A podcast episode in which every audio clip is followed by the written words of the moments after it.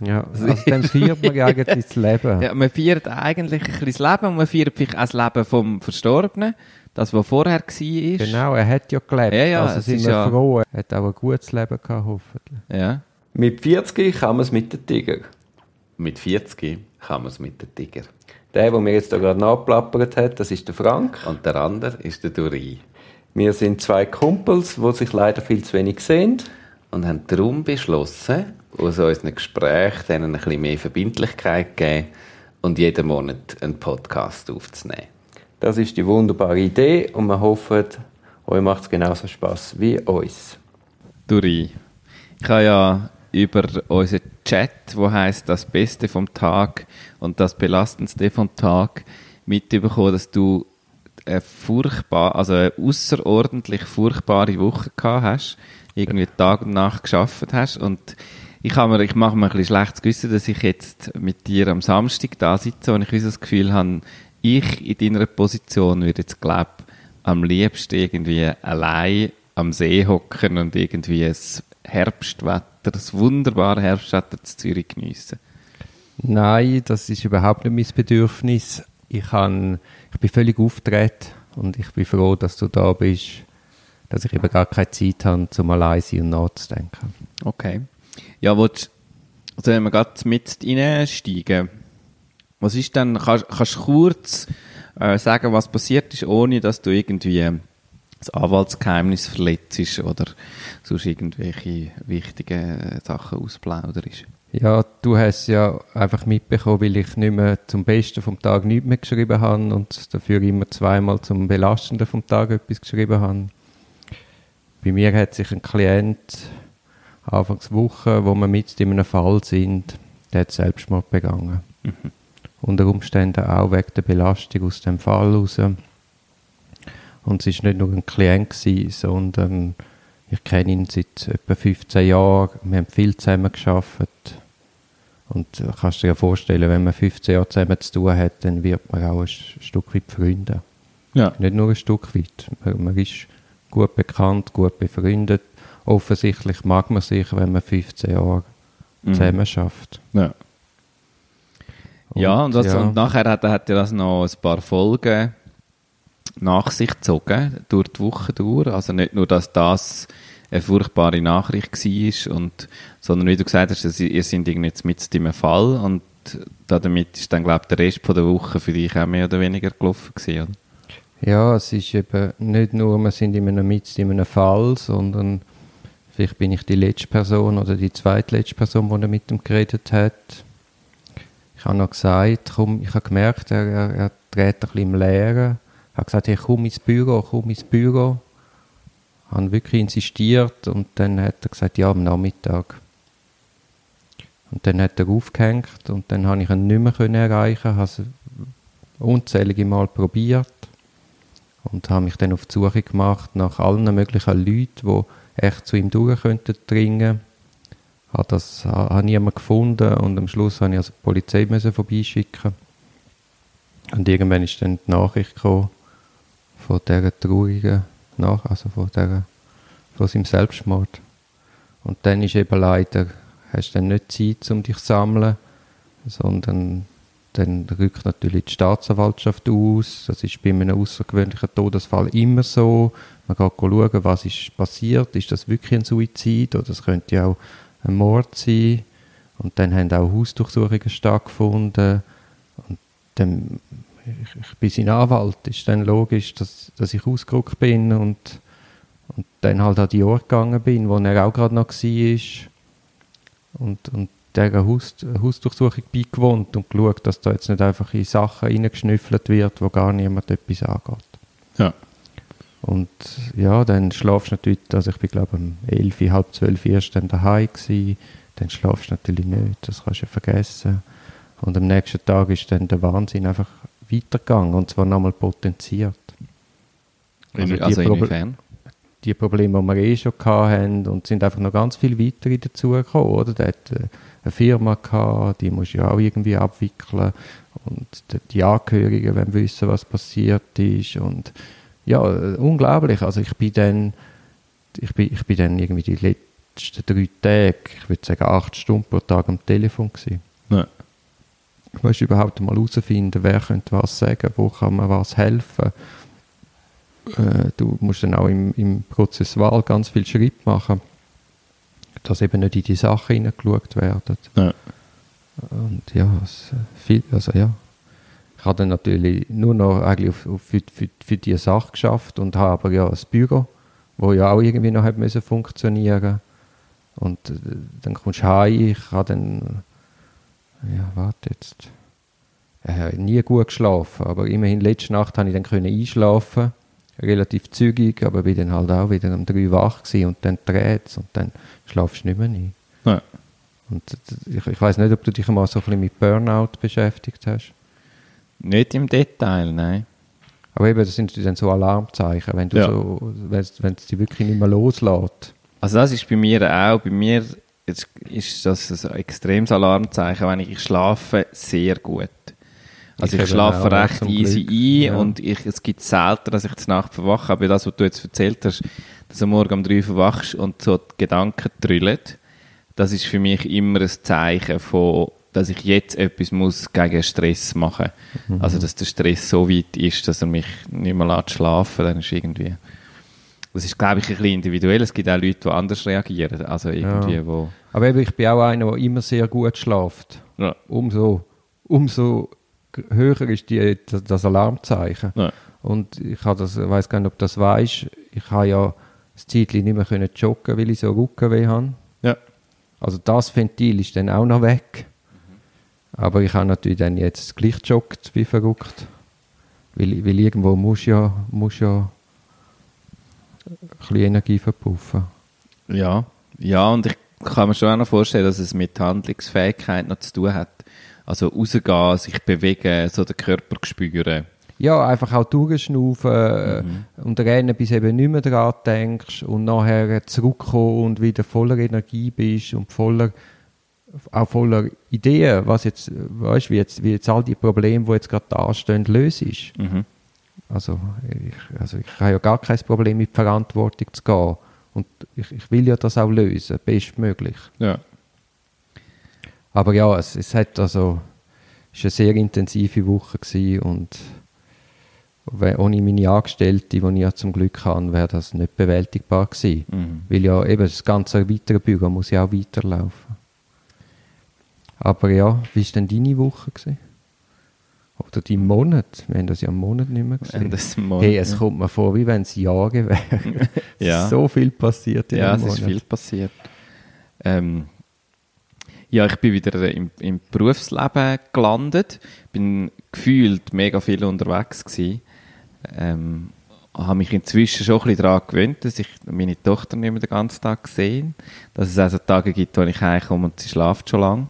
Mhm. Ähm, ja, das ist ein bisschen, das ist ein bisschen Gewohnheitssache. Ich finde, es ist immer noch so ein Ankommen auch mit meiner, mit Simona und, und mit meiner Tochter, wie so die Organisation spüren. Und es wird noch ein paar Mal, müssen wir das noch ein bisschen umstellen und ein bisschen herausfinden, was braucht es da. Ich habe viel ein schlechtes Gewissen und das Gefühl, ich mache zu wenig für Simona oder ich mache zu wenig für Matilda oder wieso ich bin mir noch nicht so ganz bewusst, wie sich das überhaupt soll anfühlen. Also ich habe so ein Bild, du merkst, du kommst dann so an die eigenen Bilder, wie müsste ein Vater sein, wie viel Zeit müsste er haben, wie viel Energie müsste er haben. Ähm, dann kommst du an deine Grenzen und merkst, ja, und wenn mache ich mal etwas für mich, wenn kann ich, kann ich jemals wieder allein daheim sein, was ich unendlich geniesse? Und was es schon, also ja, es hat heute eine Stunde gegeben, ich habe es unendlich genommen. so, ja, ich glaube, muss, ich muss noch ein bisschen so herausfinden. Ich merke so, die Rolle ist noch nicht da und wahrscheinlich wird es sich auch noch x-mal verändern und man muss immer wieder ein bisschen, äh, das finde ich herausfordernd. Also, es ist nicht einfach easy und ich weiß ein bisschen, wie der Alltag läuft und, sondern so viel mit mir selber beschäftigen. Was, was will ich eigentlich, was kann ich auch, äh, dass es mir auch gut geht und so. Und ja, die, die, mein Rücken ist auch so ein bisschen so halb shaky irgendwie, ähm, was vielleicht gar nicht schlimm ist. Also ich habe so ein bisschen äh, wie so ein Mini-Rückfall, also nach meinem Bandscheibenvorfall Anfang dieses Jahr. Was Und ich so- denn das? Ja, das heisst einfach, ich merke, äh, dass es im Fuß wieder so sensorische Störungen gibt und so, Machst du denn deine Übungen noch? die mache ich, aber ich bin nicht mehr ganz so, so wie du nicht mehr ganz so häufig bist, gut joggen. Nein, es hat wirklich, es ist wie der Alltag mit dem Job und allem, es ist wie, ich habe Ja, irgendwann, findest du keinen Platz mehr. ich finde wie, ja, es braucht, es braucht einfach den Moment, aber ich bleibe dran und ich mache es auch noch, aber ich mache es nicht mehr jeden Tag. Also ich mache es vielleicht noch drei, vier Mal in der Woche, so. Ähm, Aber meinst du nicht, es ist einfacher, einfach sagen, jeden Tag, wenn ich aufstehe, mache ich es gerade, als sagen, ja, ja, drei, vier Mal, weil dann denkst du jeden Morgen, ah ja, ja, heute jetzt nicht, aber morgen. Nein, das äh, gebe ich dir absolut recht. Und jetzt bin ich in dieser Phase von heute jetzt nicht, aber morgen. Mhm. Und ich habe es glücklicherweise auf meinem Habit-Tracking, dann sehe ich wie optisch, also visuell, Ja, ja, dass es schlechter wird. ist. So. ja. Es ist nicht, ja, ja, ich mache es ja immer noch ein paar Mal, sondern du siehst dann, die Woche habe ich nur das dreimal gemacht. Und es wird weniger, weil letzte Woche war es noch viermal. Gewesen. So, das hilft, das hilft, finde ich. Also ich, ich, oder ich habe mein, ich habe mein Joggen ein bisschen ersetzt. Also ich habe Gucken weg gehabt, oder immer noch, und habe das irgendwie, bringe es nicht weg, und jetzt habe ich angefangen zu schwimmen, obwohl ich gar nicht schwimmen kann. Aber entweder gehe ich joggen oder ich gehe schwimmen. Aber Ja. eins von beidem mache ich sicher. Wo kannst du schwimmen? Im See? Ja, im See. Ja. Aber jetzt ist, jetzt ist es noch 18 Grad. Okay. Oder 17 Grad. Also die Option, ich muss eine neue Option finden. Ja, du kannst mit dem Sven, der bei uns beim Theater an und für sich dabei ist, der schwimmt das ganze Jahr. Ich, ja, ja, ja, gut, ja, ja. Aber ich schwimme nicht so gern Ja. und Ja, ich ja. habe es ja nur gemacht, als, weil ich eben Ja. nicht mehr habe können joggen Und zeitweise habe ich dann aber auch gejoggt und geschwommen am gleichen Tag. Da hat viel raus müssen. nein, nein, das ist mehr, eben, aber jetzt in dieser Mhm. wirklich ganz intensiven Stressphase hast du natürlich dann keine Zeit mehr Ja. zum Joggen und Schwimmen. Also das ist nicht, das ist mehr vorher gewesen. Weil ich halt nicht mehr so lange kann joggen habe ich gedacht, ja gut, es muss noch Schwimmen sein. Aber nein, was erzählt, das ist völlig unwichtig. Nein, es, ist nicht, nur- es ist nicht unwichtig. Ich finde es interessant, weil ich glaube, äh, auch das ganze äh, körperliche Zeugs, also dass du gerade auch sagst, ich bin ja dann gleich joggen, weil ich irgendetwas müssen machen, jetzt in dieser verrückten Woche von dir. Ähm, wie fest, das ist ja etwas, also das manifestiert ja deine Lebendigkeit, also auch bei mir, abgesehen davon. Sich bewegen, draussen sein, seinen eigenen Körper spüren, den Puls aufjagen, schwitzen, so. Und ich frage mich manchmal, wie, äh, oder etwas, was ich zu dir auch schon gesagt habe, ein Thema, das mich seit längerem beschäftigt, das jetzt aus aktuellem Fall irgendwie näher ist, ist sozusagen das Gegenteil, nämlich der Tod. Also, wie gehen wir um? Und jetzt sind wir ja beide doch, jetzt sind wir ja wirklich beide 40. Ich ja noch nicht so lange, aber jetzt sind wir wirklich beide 40 gewesen. Und haben 40 Jahre hinter uns und wissen, es kommen vielleicht noch etwa so viel, vielleicht auch viel weniger, je nachdem. Ich kenne viele Leute, die deutlich vor 80 gestorben sind. Ähm, und sowieso die Frage von der eigenen äh, Vergänglichkeit. Und ist es, hast du jetzt in dem Zusammenhang die Woche, wo, wo plötzlich so das Thema Tod irgendwie ganz unerwartet auftaucht, ist, hat, macht das etwas mit dir, dass du dir über, über dich selber Gedanken machst, über deine Endlichkeit? Das, gell, ist ein Thema, das dich intensiv beschäftigt, Mhm. weil es ist auch schon wiederholt vorgekommen bei unserer Gruppe, Mhm. dass du das immer wieder thematisierst. Mich, mich beschäftigt das ja grundsätzlich nicht so. Das ist lustig, also ich, kann das vielleicht, ähm, eben, de, de, du, du sagst oft, wenn ich, ich habe mal das vorgeschlagen als Thema für einen Podcast, dass wir über den Tod reden, dann hast du zurückgeschrieben, äh, wieso, ist etwas passiert? Und ich habe gesagt, nein, nein, alles, alles gut. Aber ich finde es spannend, ich finde es interessant. Ähm, es ist um die Geburt von der Eben, Matilda das hat etwas mit einem Leben, das anfängt. Äh, vielleicht Hat hat, ist das noch ein, ein Auslöser so.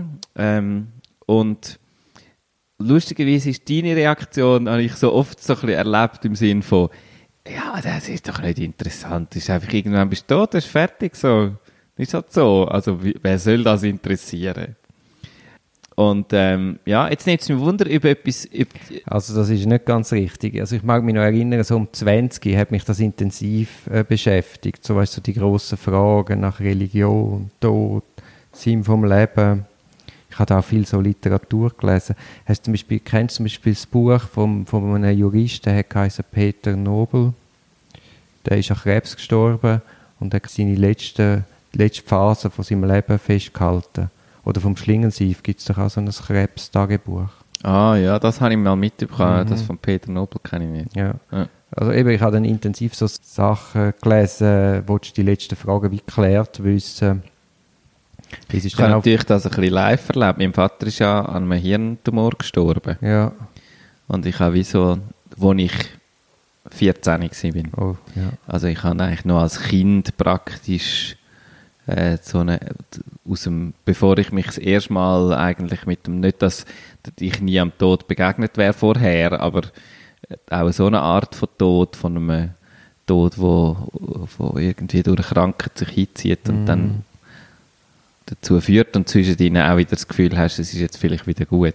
Mhm. Ja. Ja, ich habe dich ja, unterbrochen. Ja, ja, ich, also was ich eigentlich auswählen, ich, habe das Gefühl, ich bin wie rausgewachsen aus diesen existenziellen Fragen. Irgendwie mit dem, wenn man so einen Platz im Leben findet und eine Aufgabe hat, dann vermittelt das ja einen Sinn. Und ich sehe sehr viel Sinn in meinem Job und habe dann durch das haben sich mir die Fragen gar nicht mehr gestellt, weil im Hintergrund vom Tod ist ja dann auch immer die Frage, wo ist der Sinn vom Leben? Was mache ich damit? Und jetzt, wo ich quasi meinen Platz gefunden habe, kann für mich wie die letzte Frage offen bleiben. Also man muss, man muss einfach lernen, damit umzugehen. Ja, man ist, man wird irgendwann sterben. Aber für mich ist die Frage nicht mehr wichtig. Also auf dem Friedhof läuft ja jede Frage ins Leere. Mhm. Und das hat jetzt auch der Vorfall diese Woche, hat jetzt nicht unmittelbar mir meine Endlichkeit vor Augen geführt und ich habe jetzt nicht Angst um mich. Hast du dir mal Gedanken gemacht, was es würde brauchen, dass du dir würdest Leben nehmen? Hast, Machst du dir das nicht, wenn du um so einen Suizid, um einen Suizidfall, also das passiert, mir, das Also- löst bei mir eigentlich immer aus, dass ich mir Ja. vorstelle, dass ich denke, was muss mit dem Mensch so weit gekommen sein, weil wir alle haben ja, also der eine schon biologischen Überlebenswillen und ich mache mir nicht, ich habe nicht den Anspruch herauszufinden, was bei ihm passiert ist, sondern bei mir ist eher der Reflex, was bräuchte es bei mir, dass ich nicht mehr würde leben wollen. Nein, das ist, bei mir ist dann eine intensive Suche und das Verstehen gewesen, wie hat er so weit können kommen. Hängt natürlich dann auch damit zusammen, muss man sich vielleicht sogar Vorwürfe machen. Aber ich, ich, ich, ich glaube jetzt zu verstehen, was ihm abgelaufen ist. Ich kann verstehen, dass er sich suizidiert hat. Aber ich, ich möchte ihn am liebsten rütteln und äh, hoffe, dass er äh, nur einen halben Tag oder einen Tag später wieder aufwacht und ich ihm kann sagen, hey, schau, es ist doch gar nicht schlimm. Es, es ist völlig bedeutungslos vor dem Wert vom Leben. Aber nein, die Frage, wie du das jetzt aufwirfst, habe ich mir keine Sekunde gestellt. Mhm. Ist schon lustig, wie man so völlig anders mit so Sachen umgeht. Mhm.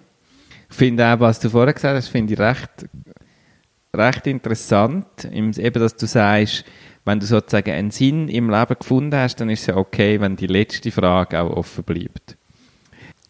Eine andere Argumentationskette wäre ja einfach, du hast dir sozusagen einen Sinn konstruiert, damit du dich nicht musst um die letzte Frage kümmern Oder? Also, ja, äh, wie soll ich sagen, es ist so, ähm, bei mir hat das, glaube ich, viel mit der Geschichte von meinem Vater zu tun, wo es darum geht, dass er, er hat sich massiv verändert. Er hat nie, für ihn ist wie, er ist jemand der das Leben unter Kontrolle hat.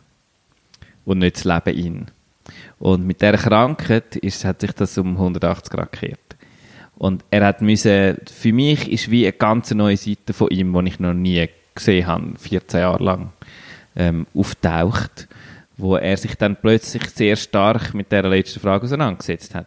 Und vielleicht ist das für mich etwas, was mich prägt hat, wo mir sagt, hm, ich glaube, ich warte nicht bis ganz am Schluss, sondern zwischen ihnen, das muss man ja nicht ständig, aber zwischen ihnen sich mal wieder mit dem auseinandersetzen und sagen, was hat das eigentlich mit mir zu tun, ähm, ist vielleicht gar nicht so schlecht, weil dann weisst du etwas über dich und am Schluss ist dann vielleicht nicht mehr so viel zu tun. Also er hat auch, er hat auch Beziehungen noch müssen klären zum Teil oder so. Und ja, ich versuche das wie, ich versuche ein bisschen vorher ein bisschen besser aufzuräumen außerhalb, aber glaube es noch viel mehr in mir drin als ähm, und das, ich weiß es nicht. Eben, das, ich, so wie du gesagt hast, tönt das für mich extrem vernünftig. Also ich habe nicht das Gefühl, es tönt jetzt so, als dass ich das Gefühl hätte, du würdest etwas verdrängen. Ich glaube einfach, es ist ein anderer Umgang. Ja, du lässt mich jetzt gerade nachdenken, weil es ist schon so, dass mein Leben ist seit 15 Jahren ein Schnellzug. Und ich glaube, es ist einfach vielleicht auch, wie du sagst, zudeckt von, von dieser Masse an Infos und Inputs, so ein Meteoriteneinschlag in, in meinem Hirn.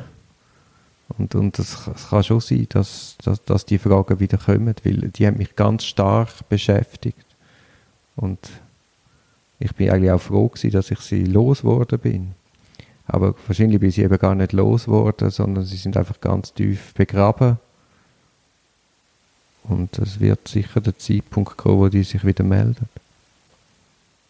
Ja, ich glaube, das kann, kannst du auch gar nicht forcieren. Oder? Also ich habe auch nicht, ich habe im Nachhinein auch mit der Geschichte von meinem Vater nicht das Gefühl, dass das falsch war, dass er, also vielleicht hat er das gebraucht, genau die Story, zum, zum dort herkommen und, und noch mit dem anderen Teil von sich irgendwie den auch noch zu leben. Ich bin mega froh, kenne ich ihn so auch. Also habe ich nicht nur, äh, ich habe schon ein starkes Bild von Männern, die das Leben unter Kontrolle haben, auch ich selber.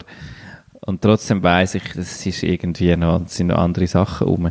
Und das hat mich, glaube ich, einfach sehr stark geprägt. Ich glaube, ich wäre ein anderer Mensch, wenn das nicht so gekommen wäre. Ich hätte zu meinem Vater eine ganz andere Beziehung gehabt noch und so. Also das ist schon etwas sehr Prägendes gewesen. Und das andere, wo, wo glaube ich, wo, wo ich schon nicht ausschließe, was du am Anfang gesagt hast, ich habe jetzt eine Tochter bekommen, es ist so ein neues Leben da. Und das ist auch so etwas, wo, also da, hast du vollkommen keine Kontrolle über den gesamten Prozess irgendwie von, von einer Schwangerschaft, von einer Geburt und nachher jetzt so das kleine Baby da ist und einfach macht. Und du merkst, wie absolut hilf, also wenn dem Kind irgendetwas passiert, in den allermeisten Fällen kann ich dann nichts mehr machen. Ich kann vorher so präventiv irgendwie versuchen, das so gut wie möglich zu machen.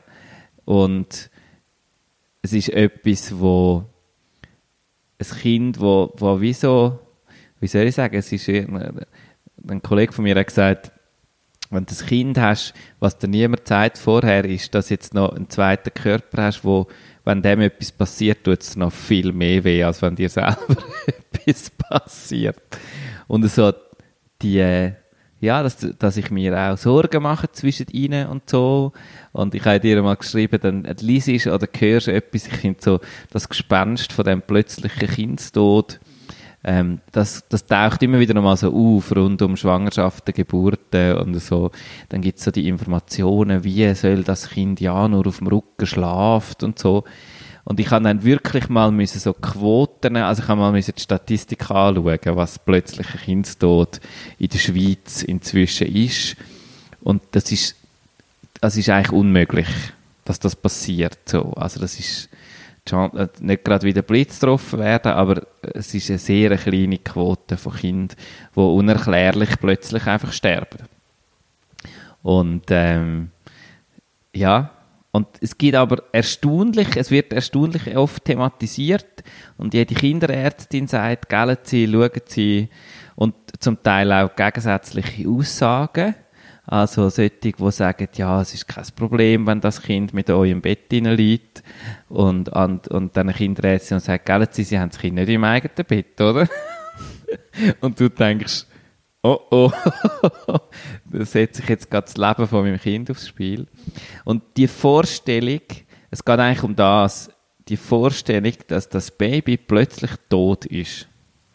Ich habe manchmal habe ich, habe ich das, wenn ich sie umtrage, das das Gefühl ja- vielleicht schnauft sie einfach irgendwann nicht. Oder das Herz bleibt stehen. Ja. Aber das ist natürlich etwas, ein anderer Aspekt auf den Tod. In dem Fall geht es dir darum, weil du Angst hast um die Matilda. Und wenn du dann über deine eigene Vergänglichkeit nachdenkst, ist ja das etwas anderes. Hm. Das ist jetzt die Frage, wie fest, dass ich meine eigene Vergänglichkeit über ein Kind sozusagen ein bisschen verlängert habe. Also das ist ja... Nein, das habe ich nicht so gemeint. Nein, nein, nein, du hast es nicht so gemeint, aber ich, ich meine es so. Ich has nicht, also, ähm, inwiefern ist die Sorge, wie soll ich sagen, es ist ja, es ist ja mein eigenes Kind. Also, und ich kenne äh, also auch Großeltern von mir, die ihre eigenen Kinder vorher gestorben sind, auch wenn die erwachsen, längstens erwachsen sind. Aber da gibt's ganz schlimme Geschichten von, wenn als Eltern dein Kind stirbt.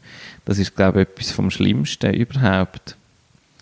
Wo, und ich weiß nicht, ob das damit zu tun hat, dass ja wie, das Kind, das Kind ist ja, das wie die nächste Generation von dir.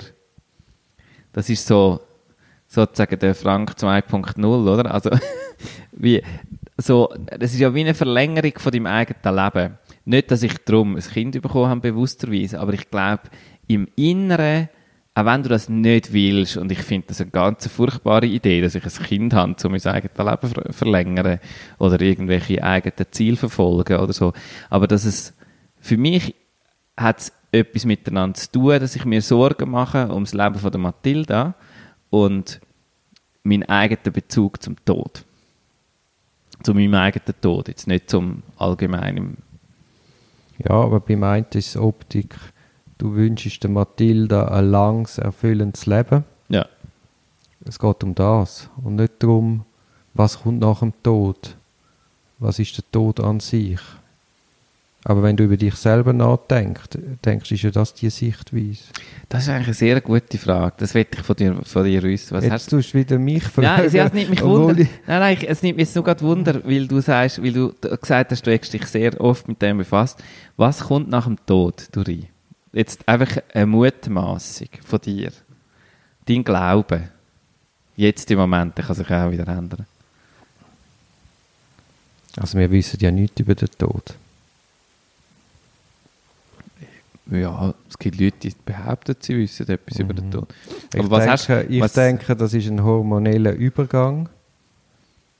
Das ist allein aufgrund von dem hormonellen wahrscheinlich ein angenehmer Übergang. Ein Wegdämmern. Nachher kommt der ewige Schlaf, das ewige Nichts. Und ich glaube nicht, dass das so schlimm ist. Es ist einfach ewige Ruhe.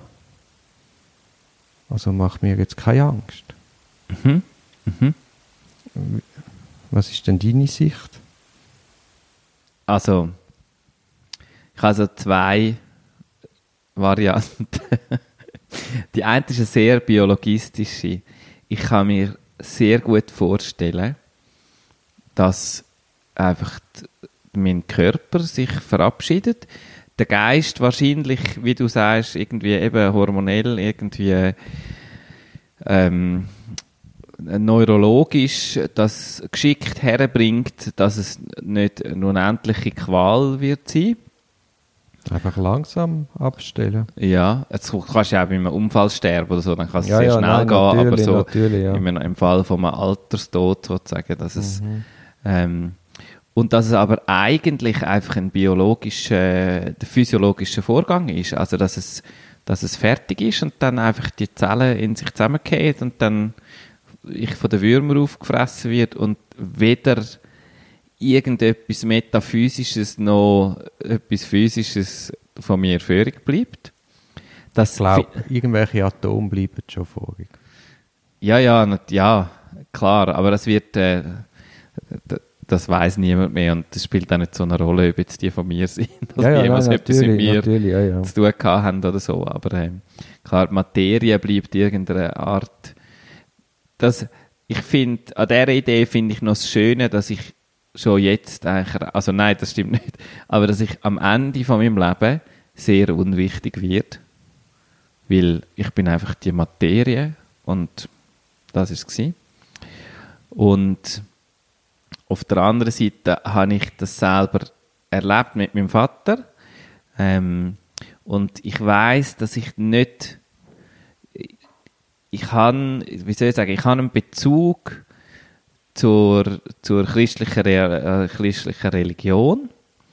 Und ich bin auch nicht besonders christlich erzogen worden, aber es hat ein Bild vom lieben Gott und so ist irgendwie in meiner Kindheit vertreten.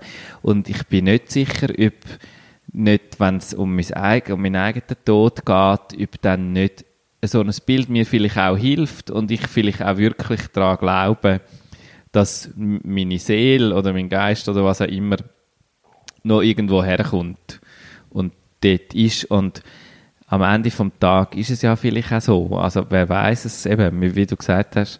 Ich finde, es hat mal, ich habe mal in einem Interview einen gehört, wo ein Leben lang Musikkonzerte produziert hat auf der ganzen Welt. Ich weiß nicht mehr, wie er geheißen hat.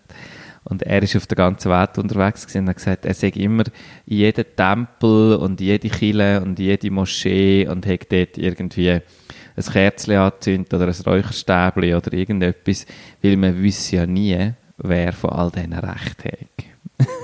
Sozusagen, wenn du am Schluss dann dort stehst, bist du dann vielleicht froh, bist, ähm, bist in der Moschee oder in der Synagoge oder so ein bisschen. Ich finde das eigentlich noch schön. Ich finde es auch noch ein schöner Gedanke. Dass es vielleicht, dass dann vielleicht ankommt und so die Überraschung aufgelöst wird wie die Welt aussieht, wenn sie sie gibt. Aber es ist ja absurd anzunehmen, dass am Ende ein Gott steht und sagt, oi, oi, oi, du bist in einer muslimischen Gesellschaft geboren, aber der wahre Glaube ist Christentum. Wie kannst du nur? Du kannst ja als Einzelner gar nicht dafür. Du wirst ja hineingeboren in die Religionsgemeinschaft. Und das, das kann nicht sein. Also wenn es einen Gott gibt und das einen höheren Sinn hat, dann muss ja das etwas Vereinigendes sein, etwas Liebendes. Und, und das zeigt mir ganz klar, all die Religionen, das ist Gott, äh, Gott eben nicht, das ist Menschen gemacht und das führt zu keinen Lösungen. Das ist einfach ein Trost und eine Anweisung, wie man leben könnte, mhm. weil das halt, sagen wir schon, bedeutende Persönlichkeiten gewesen sind, wo, wo, wo auch Vorbildfunktion haben. Und trotzdem wäre es cool, wenn vielleicht nicht etwas, was es schon gibt, also nicht, dass du plötzlich mit äh, hinduistischen Göttern auf einer Wolke fliegst, sondern es gibt etwas, wo du denkst, krass, das ist es, so einfach. Oder so, so eine Überraschung, wo du noch, und auf eine Art fände ich es auch noch geil, wenn du könntest zurück auf dein Leben schauen, oder ich fände es auch noch cool, wenn du verstorbene Leute wieder könntest antreffen dort. Also, ich weiß ja nicht, aber die ein bisschen Hoffnung, dass es irgendetwas doch könnte geben, lasse ich mir auch nicht folgen. Also, ja, ich habe so beides. Das macht halt einfach dann, das macht dann das Leben so wichtig, auch sein eigenes, oder? Man ist dann unsterblich irgendwo im Nirvana. Ähm, und auf der anderen Seite die biologistische Sicht, wo ich denke, geil. Und irgendwann werde ich einfach von den Würmern aufgefressen und es bleibt nichts. Wohl, es bleibt Mathilda. Und darum hast du eine Verantwortung, dass, dass die Welt ein Stück weit vielleicht besser ist, damit nämlich Mathilda eine Perspektive hat und ein gutes Leben.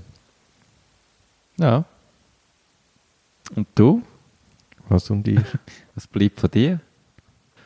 Äh, nichts Biologisches. Ja, das muss ja nicht biologisch sein.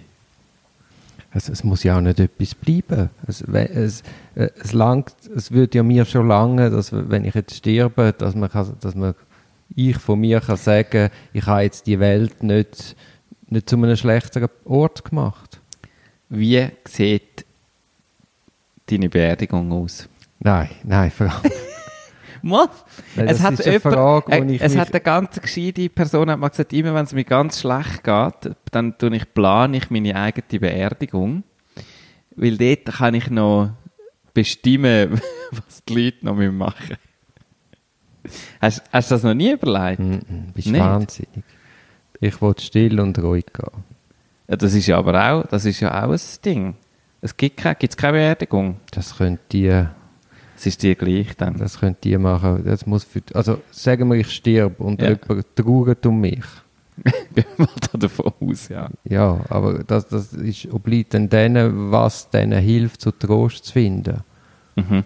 Aber ich gehe doch jetzt nicht, das dunkelt mich absurd, dass ich noch vorschreibe, ich will dann in Eichensarg. Also nein, absolut nicht. Von mir aus muss es auch kein Grab geben. Hast du da. Hast du das mal jemandem gesagt? Ja, jetzt dir? Nein, Ja. natürlich haben das niemandem gesagt. Ja, aber das wäre ja vielleicht noch eine wichtig. wichtige Nein, es ist Information. mir ja nicht wichtig. Nein, nicht für dich. Aber für Angeh wenn Angehörige nachher sagen, also, dass du das, eben, dass du das Gefühl hast, dass du sagst, äh, Abdankung, das ist so, macht das so, dass das für euch richtig ist. Und von mir aus braucht es kein grosses Tamtam. Äh, respektive, es, es ist für, für dich eigentlich wurscht, was es ist. Ähm, das ist ja auch eine Information. Ja, aber ich glaube, die Leute wissen dann schon, Ja. wie es auch in meinem Sinn wäre.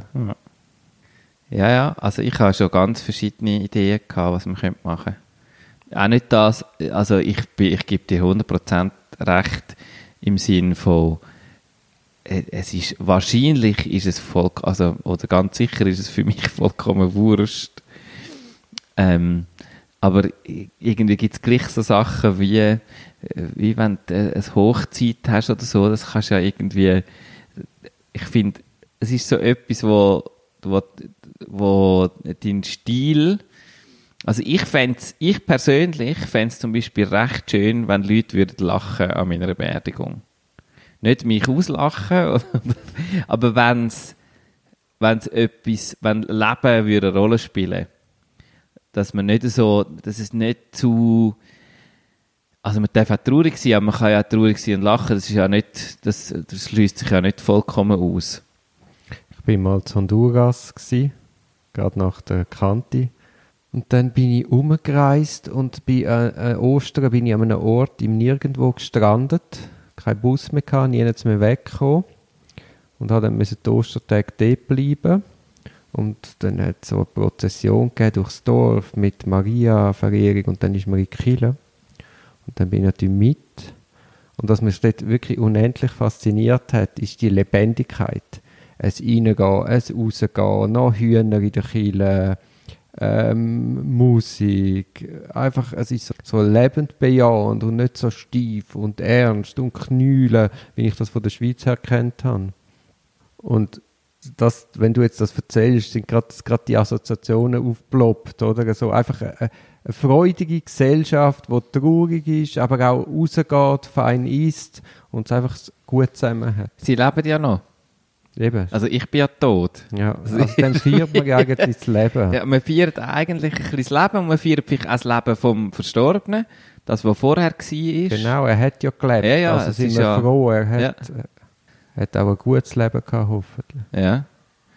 Also ich fände es für mich selber auch ein, so einen Umgang mit dem Tod eigentlich auch schon bevor, bevor ich selber stirb, ähm, finde ich finde ich eigentlich schön. Es gibt auch, es gibt auch so Leute in meinem Umfeld, wo, wo gestorben sind, wo, wo ich das wie bis zu einem gewissen Grad auch so schon machen Also, wo ich also der Blick zurück aufs Leben und wo man auch mal eben ein Schmunzeln darf haben und äh, ja, wo, wie soll ich sagen, ja, so die Idee von, dass das nicht, für mich ist der Tod nicht so ein seriöses Thema, wie man könnte meinen, sondern es ist, es ist eben schon ein bisschen so, wie du sagst, irgendwann nimmt es die einfach und das ist dann gewesen, so.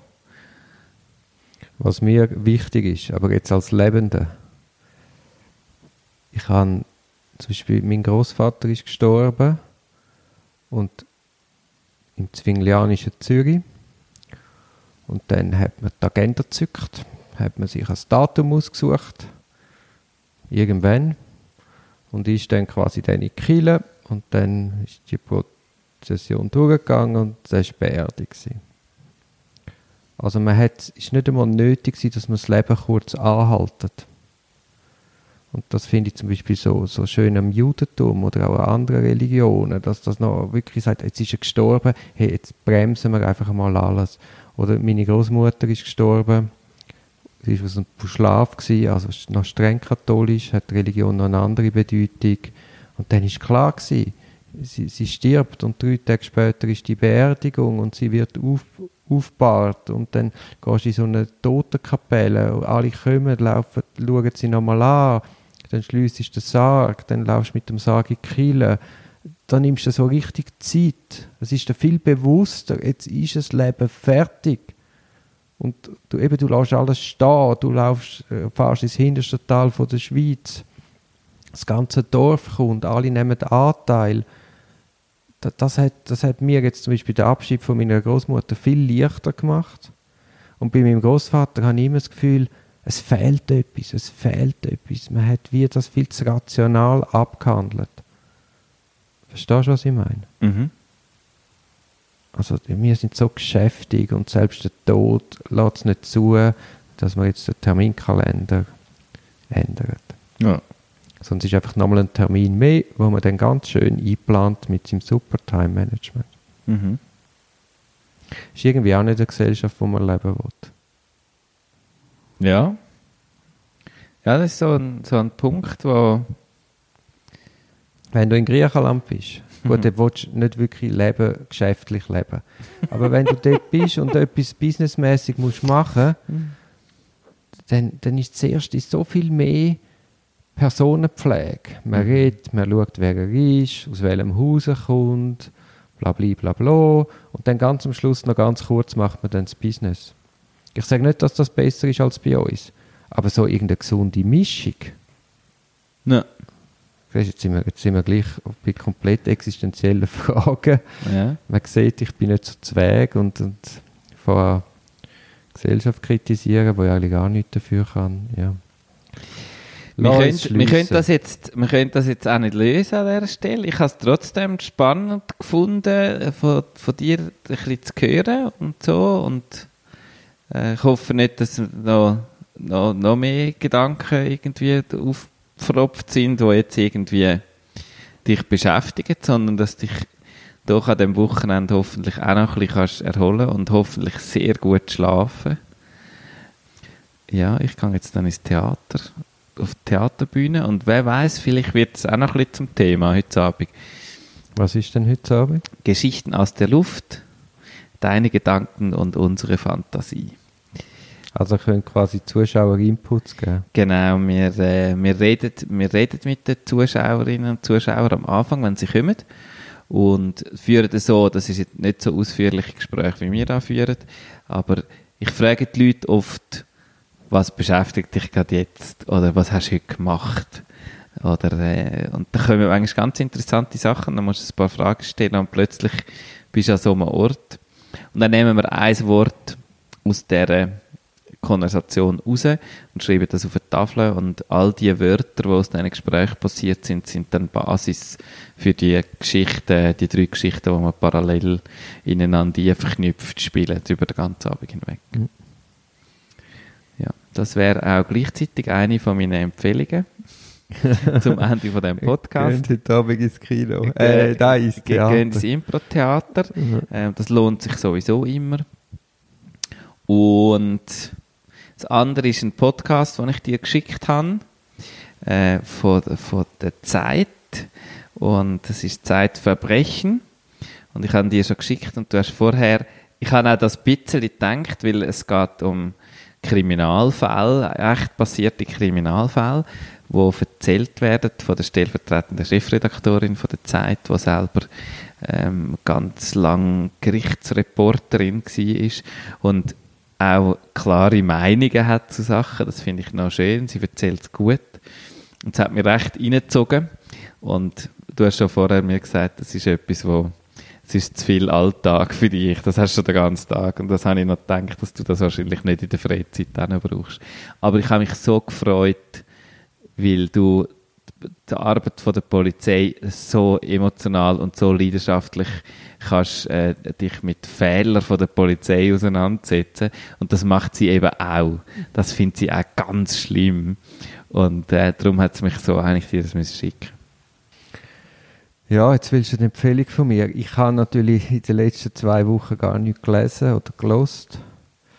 Aber was jetzt Anfangs Oktober kommt, ist eine Fernsehserie. Ja, Also äh, nein, eine Fernseh-, Netflix-Serie. Ja. Peaky Blinders. ja, Das ist die fünfte Staffel. okay, noch nie gehört. Unbedingt mal reinschauen. Der Style ist wahnsinnig gut, die Geschichte ist super. Was ist für, eine Welt, für ein Ambiente?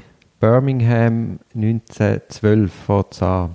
Oder so vielleicht 1917. Also die Leute sind im Einsatz für die Krone im Ersten Weltkrieg, Ja, kommen heim und sind kaputt. Und dann aus dieser Kaputtheit versuchen sie wieder das Leben aufzubauen. Und es ist ein kriminelles Leben. also doch auch noch ein bisschen Kriminalität. Ja, aber es ist äh, Birmingham Es ist- 1912 ja. und nicht äh, Zürcher Polizistenalltag. Ja, das ist gut. Und wenn wir bei existenziellen Fragen jetzt heute sind, ich habe äh, letzten Sommer angefangen, angefangen mit Ciceros Gerichtsreden. Ja. Also einfach alle Plädoyers, Cicero war Jurist, gewesen, im, im, im alten Rom und hat, äh, ist rhetorischer Meister, einer wahrscheinlich der grösste. Und da hat's noch, gibt es noch Gerichtsreden. Okay. Und die habe ich gelesen. Hochspannend, einfach le- eher römisch Recht, römisches Recht und die römische Geschichte hat mich schon immer fasziniert. Und, und der, juristisch, der römisch-juristische Alltag. Und dann die Plädoyers zu lesen. Und jetzt habe ich noch ein Buch entdeckt, wo sich über Taktiküberlegungen macht, wo in diesen Reden drin sind. mhm.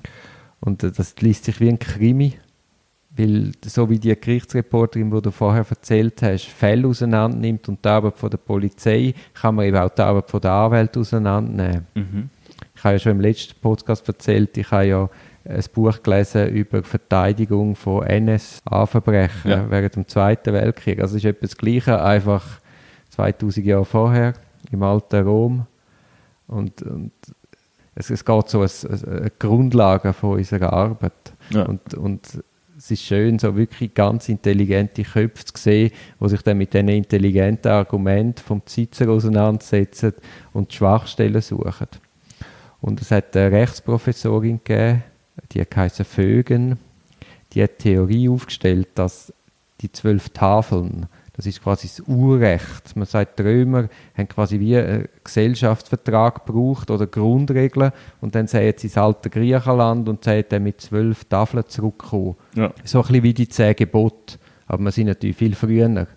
Und das sind zwölf Tafeln gewesen, weil zwölf die göttliche Zahl ist. Und sie sagt, das ist eine Erfindung vom Cicero, wo er immer wieder Bezug genommen hat, um sich quasi Legitimation zu verschaffen. Ja. Also er hat sich quasi, das ist ja so etwas urmenschlich, dass man sich auf irgendetwas Letztes bezieht und dann basierend auf Und dem sagt drum, weil Drum. das, weil es die zwölf, weil es auf Gott zwölf... gesagt hat Ja. und die Römer haben halt Götter, aber nein, die zwölf Tafeln vom, von der gescheiten griechischen Denker, drum. Mhm. Und sie sagt, weil man, man hat von diesen zwölf Tafeln hat man nur Auszüge, also ganz knappe Fragmente. Und die meisten aus der Gerichtsrede vom Cicero. und so hat sie, das, das, das, ist auch, das, das Buch ist auch fantastisch, wie sie dann darauf schließt mit tausend Indizien. Hat sie mal angefangen zu graben. Und das, das ist auch spannender als jeder Krimi. Ja. Aber eben, das sind natürlich nur Empfehlungen für Juristen, wo, wo sich mit dem auseinandersetzen. Mhm. Sag nochmal, wie die Netflix-Serie heißt. Peaky Blinders. Peaky Blinders. 2. oder 5. Oktober. Gut, schauen wir rein. Unbedingt. Aber du hast das grosse Glück, dass du natürlich jetzt die anderen vier Staffeln vorher auch noch kannst schauen Und ich habe das grosse Pech, dass ich für das überhaupt keine Zeit habe. so, also, ein Also. erholsames Wochenende.